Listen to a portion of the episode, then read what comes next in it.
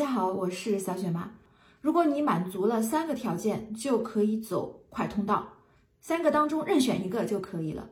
第一个条件，在十年内曾经去过美国，那你就可以走快通道。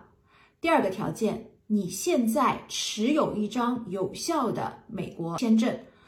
第三种情况是和加拿大本国有关的。如果你曾经去过加拿大，或者曾经或现在还持有一张有效的加签，你可以进入快通道。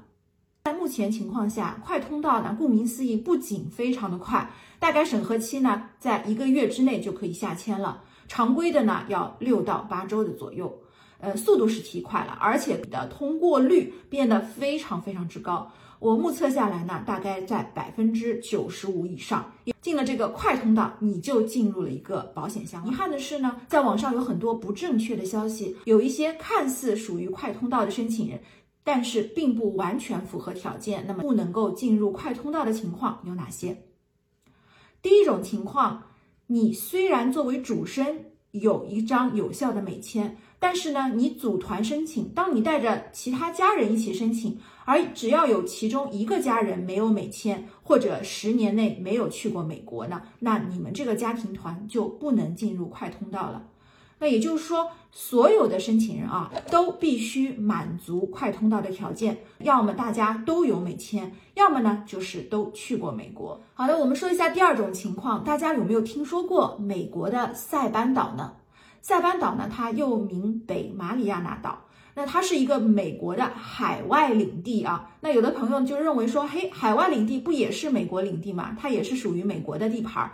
那我去过塞班，所以呢，我也算是去过美国，因此我也可以走快通道。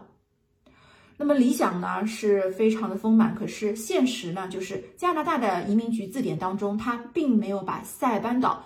划入美国的这个范围之内，你去过塞班呢？他不认为你去过美国，夏威夷啊，或者是关岛啊，那他们也属于岛屿。那我去过这些地方算不算呢？就是看你去这个地方之前，到底要不要通过美国签证的方式进去。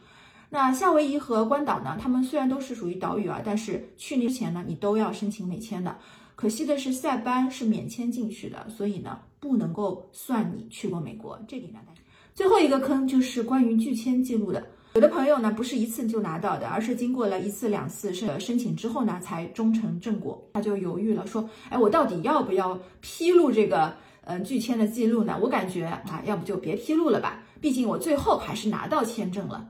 那么小雪妈在这边提醒大家啊，加拿大移民局呢，它有一个问题啊，是否有过任何国家的拒签，不光是问加拿大自身的拒签记录，只要你有。全球任意一个国家的拒签，包括美国，你都要报上去的。这个情况呢，你想隐瞒也是隐瞒不了的。毕竟美国跟加拿大呢，他们的关系是非常的密切的。像拒签这种信息啊，它是本身就是互通有无的啊，所以你不想披露也得披露。因为今天呢，我们就介绍了一下关于加签快通道的一些比较容易掉进去的坑。那再总结一下。第一种情况呢，就是如果你要进快通道，那么你要保证所有的同一批次申请的这个申请人啊，大家要么都是有美签的啊，要么就是呃在十年内去过美国的，不能有任何一个人掉队。